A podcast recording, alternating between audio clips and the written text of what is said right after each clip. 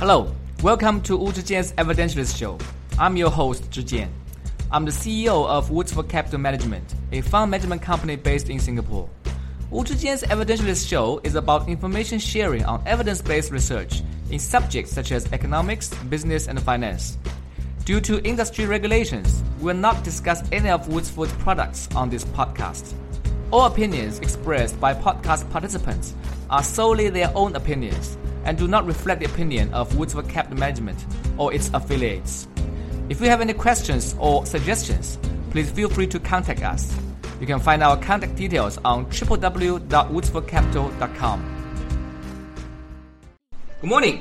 Welcome to Zhijian's Evidentialist Show. My guest today is Dr. William Bernstein. If I need to recommend some investment books to any young man who has very little investment education before, Dr. Bernstein would be in the top five authors list along with my other favorite authors, such as Jack Bogle, David Swensen, and Charles Ellis. In fact, in my view, we should even offer a module called Financial Literacy in college based on his books, such as The Four Pillars of Investing, The Intelligent Asset Allocator, and The Rational Expectations. So today, it is really my honor to have Dr. Bernstein as the guest to my show. I've never met Dr. Bernstein before, but after I have read so many of his books, I feel that I have known Dr. Bernstein for quite a few years already. Since Dr. Bernstein and I have covered so much content during the interview, I have decided to split our conversation into two parts. The current episode is the second part. The main subject is the valuation of the market, the desire of the investors to time the market, and the common behavioral mistakes that investors tend to make. I hope you enjoy the show. The first question I believe a lot of people they are uh, thinking and discussing now is the valuation of S&P. Uh, since the beginning of 2009 to the end of 2016, S&P has increased by more than 150%. If we look at the uh, valuation based on CAPE ratio, which is the Rob Shiller PE ratio, it is more than 30 times. Recently, Professor Shiller wrote an article on New York Times uh, pointing out that uh, historically uh, there were only two occasions when the CAPE ratio was above 30. That was back in 1929 and uh, during 1997 and 2000. And investors, a lot of investors, whether you know they are from America and a lot from China, uh, they will always tell me that I'm afraid I will be seen as an idiot to buy and hold S&P at this kind of level now. Shall I wait for the market to drop and start buying when the market, uh, the value is cheaper again? Is there an active approach uh, to help me to, to add value to avoid uh, holding equities when they look so expensive for the moment. Yeah, there's a logical fallacy that's embedded in that sort of reasoning, which is that it assumes that they're dealing with a stationary system. Okay? Mm-hmm. So, in other words, uh, a stationary system is one that never escapes its bounds. You can think of it as a glass of water. The water never, you know, jumps outside uh, outside the side of the glass. All right. But in finance, that does happen. Okay, just because the Shiller Cape has has averaged around 16 since 1871, or just because uh, it almost never gets higher than than than 30, um, doesn't mean that that in the future it might stay a lot of time above uh, a value of of 30.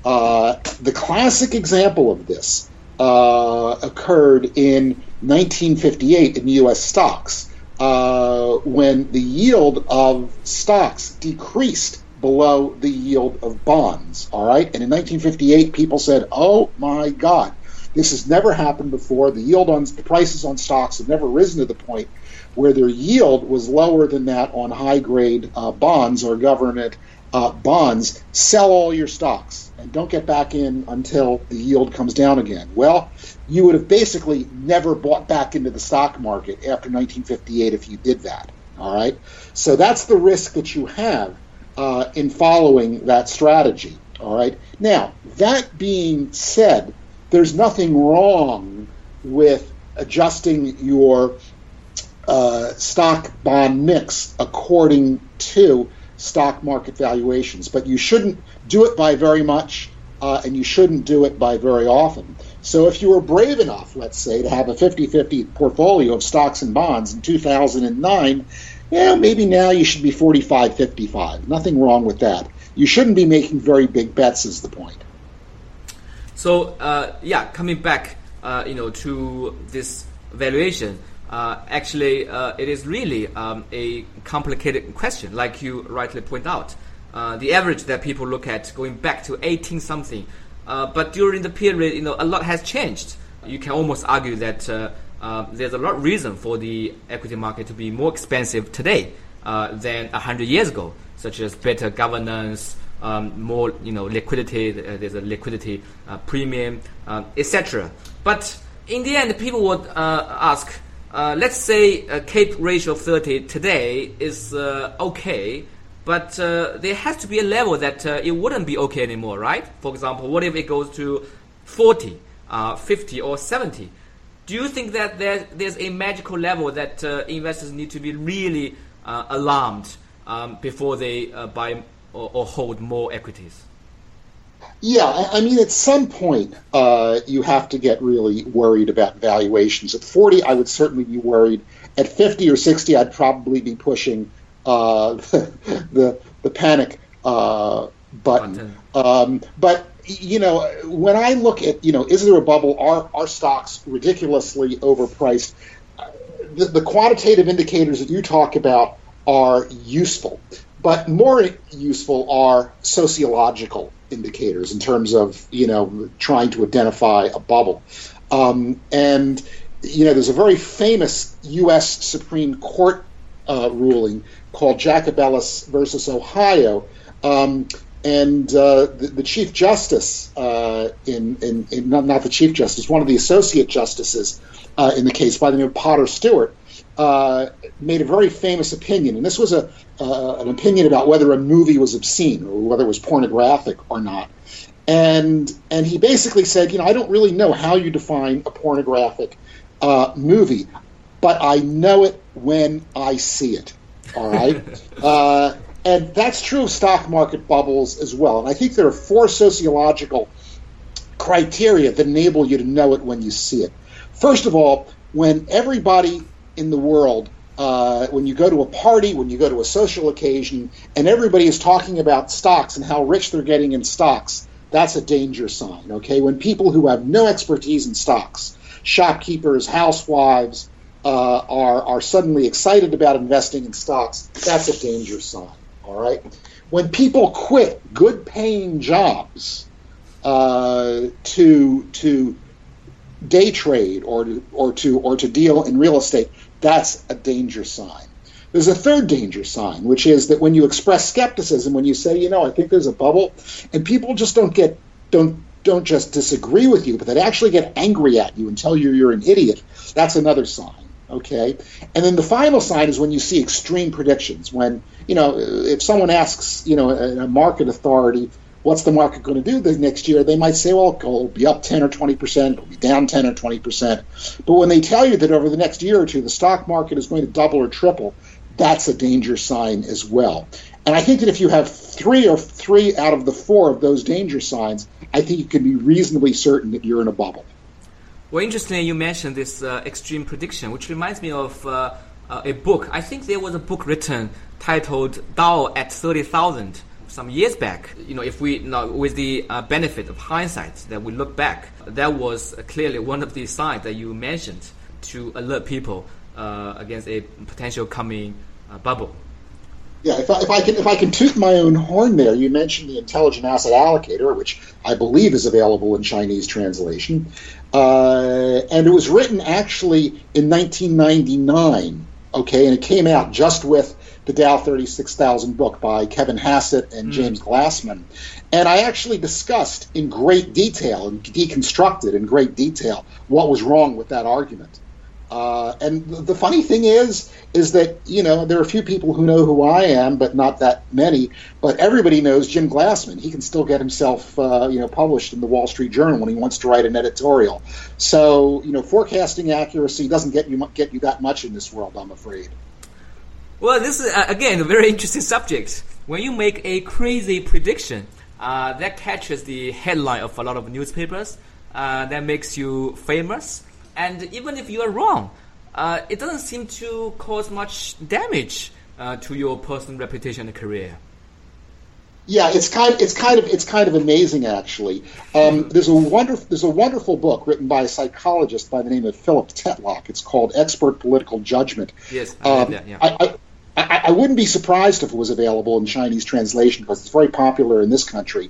Uh, and basically, he talks about that. Uh, you know, occasionally I will get called by CNBC, you know, the, the big financial network, um, you know, here in in uh, in the United States, and they'll say, "We need we need you down in our studios right now. We want you to talk about the markets." And you know. Um, uh, and, my first response is, what part of you know zip code nine seven two one zero don't you understand? In other words, I'm three thousand miles from where you are. and, and and and secondly, if I appear on your show and you ask me where the market is going to go, I'm going to say, how the heck should I know? All right, uh, and you won't ever invite me back again. Okay, but if I say the market is going to crash, or if I say the market's going to double, you'll have me back again. Well, it turns out that extreme predictions like that are rarely accurate uh, and so you have this this this sort of terrible uh, negative feedback loop where where where extreme predictions get you on the media uh, and make your predictions more and more inaccurate because you're rewarded for them. Well, uh, you know, actually, it's almost the same uh, in China. I remember that uh, uh some TV station in the last uh, couple of months um, uh, invited me to a similar, very similar story to talk about the market and uh, then we discussed, you know, the subject to talk. And they told me that uh, the most popular uh, subject that uh, would be liked by most audience uh, from that TV uh, station is predicting stock market tomorrow, predicting a winner stock in three months. And which reminds me of another very interesting figure, Jim Cramer, the Mad Money. this is, you know, not that different from stock recommendation shows in, in China. Well, yeah, I, I mean, you know, in, in defense of, in, at least partial defense of Jim Cramer, of course, you shouldn't ever listen to him. Mm-hmm. But he's a very smart guy. All right, he he went to Harvard University. He edited uh, the Crimson there, which is a very the, the, newspaper, which is a very prestigious position even within Harvard uh, University. And I don't know him, but I do know people who know him who tell me that he's quite intelligent and uh, understands you know a great deal about the markets and has a lot of insights. But if he had the kind of conversation, all right, uh, that you and I are having right now, uh, no one would pay him. Uh, you know, whatever he makes, fifty million dollars a year. You know, he has makes an enormous salary, um, and in order to make that salary, basically, he has to do the equivalent of, you know, putting on a gorilla suit and jump on top of the desk and yell "booyah." Uh, and and and so you know he's doing what he does to make the salary that he makes. But if he actually made sense, he wouldn't make any money at all because no one would would want to listen to him.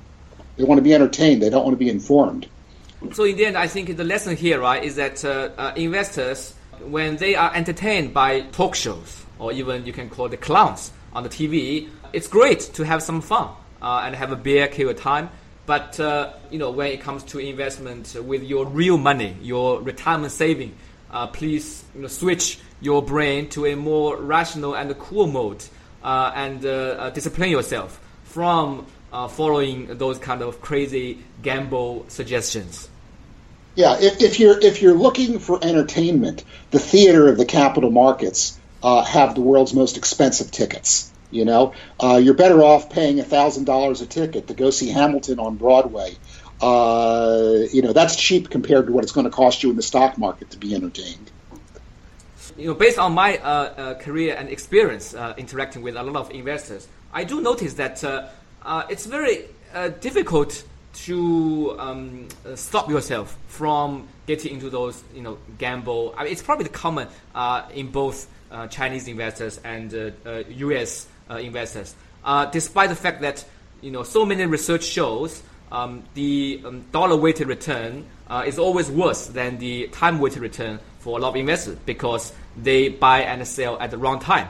It's very difficult to time the market, but uh, there's never a shortage of people who dare to try. According to you know, research from Dalbar, for example, you know whether you look at the, uh, the last one year, two year, ten year, thirty years, it's very consistent. Uh, if you go to uh, become an idiot, uh, just hold a index and do nothing, you will always come up better than someone who thinks he's smart, trying to pick the bottom or sell at the top and pay the cost of underperforming uh, a very dumb passive uh, index investor. Yeah, the, the, the phrase that's the, the, metaphor that's often used uh, is that you know you're at the mercy of the market when you index. Uh, you're going to go up and down with the market, and you have no way to protect yourself. And the, the counter metaphor uh, that I like to use is that the most intelligent thing to you know uh, to do with the market is to actually harness that, and just to be a cork bobbing on a very turbulent ocean. A cork bobbing on the ocean does just fine. The minute you try and uh, make yourself heavier than the cork, you will sink. All right, you become the Titanic. Um, the other thing you said is something that was, that was kind of interesting. You said that Chinese people like to gamble. I, I didn't know that. I think uh, it's probably uh, not that different from the Americans. I, I read uh, somewhere that uh, America is probably one of the uh, countries with most gamblers. I mean, you have you know, Las Vegas and a lot of casinos over the country, but it's yeah, it's not that different from China. And I think probably it's in part of the human being's DNA. I talk to a lot of investors and even very very smart people. They tell me that look, you know, I've read all you know the books uh, written uh, by uh, great authors, including yourself. And I, I get it. You know, it's very difficult to beat the market. It's very difficult to you know uh, time the market correctly. But uh, I still want to try.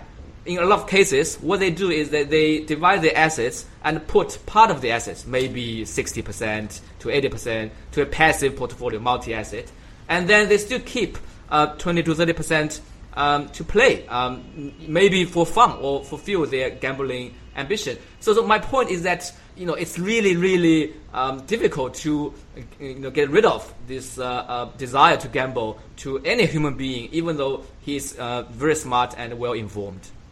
Yeah, well, you know, you make the point that Americans like to gamble a great deal, and it's not just that Americans like to gamble, but you know, you, you also mentioned the psychology uh, and the important thing to realize is that the gaming companies, the people who make the machines and the and, and the people who run the casinos, have learned how to use psychology to exploit uh, people and really do them great harm. Uh, it's a it's a very tragic situation. I don't know if it's a, how much of a problem that is in China, but in the U.S., it's an enormous problem. Well, in China, um, uh, at least in China, uh, you know, excluding uh, Macau, Macau is still part of China, but uh, uh, let's take that apart. Casino is illegal, but you have a huge uh, lottery industry, for example. If you think about yeah, lottery industry, they are extremely good at selling dreams. So they will tell you that you know another guy just won ten million dollars, and if you don't participate, you will never have the chance to win million dollars or change your life again, you know, the industry, uh, the investment industry, including the mutual funds, uh, the brokers, uh, they are not shy to promote this kind of uh, change your fate, gain financial freedom via trading uh, and uh, um, buying funds. So, yeah, a lot of vested interest is behind that kind of motivation to encourage people to gamble more. Um, I wish that we had more time, but due to our time limit, we'll close our interview here. Before we let you go, um, Dr. Bernstein, um, is there any final words of wisdom or advice that you'd like to share uh, with our Chinese audience? Yeah, uh, you know, I, I, tell just about everybody uh, who gets interested in investing that you simply can't learn enough history uh, of about finance and history uh, of investing to know what booms look like, to know what panics look like, to know how markets behave not not in terms of being able to beat the market, but just in terms of being prepared for what the market is going to throw you. Um, and there is there are two books that I always recommend. I, I imagine again they're both available in Chinese translation. Uh, uh, uh, the first would be, um, uh, and I'm not sure this one is, but I think it is, and that's called "Devil Take the Hindmost" by a man by the name of Edward Chancellor. Uh, and it is a superb book. It's very entertaining. Uh, if that's not available uh, in Chinese translation, then there's one which is 170 years old, which is still well worth reading that I, I know has to be available uh, in translation. And that's called Extraordinary Popular Delusions and the Madness of Crowds. And that's by a Scotsman by the name of Charles Mackay, M A C K A Y. Uh, and the, the first three chapters there in the book are about three famous historical bubbles the, uh, the Tulip Mania, and then the South Sea, South sea. and Mississippi, uh, Mississippi Company bubbles. Uh, just they're worth reading those chapters just so you can learn what a bubble looks like. Um, you know, the Chancellor book is a more modern book; it's the better book. But if you can't find a translation of it uh, and your English isn't good, uh, then I would look for the copy of the Mackay book. Thanks very much for listening. I'm your host, Zhijian. If you have any questions, please feel free to contact us. You can find our contact details on our website. I wish you a good day.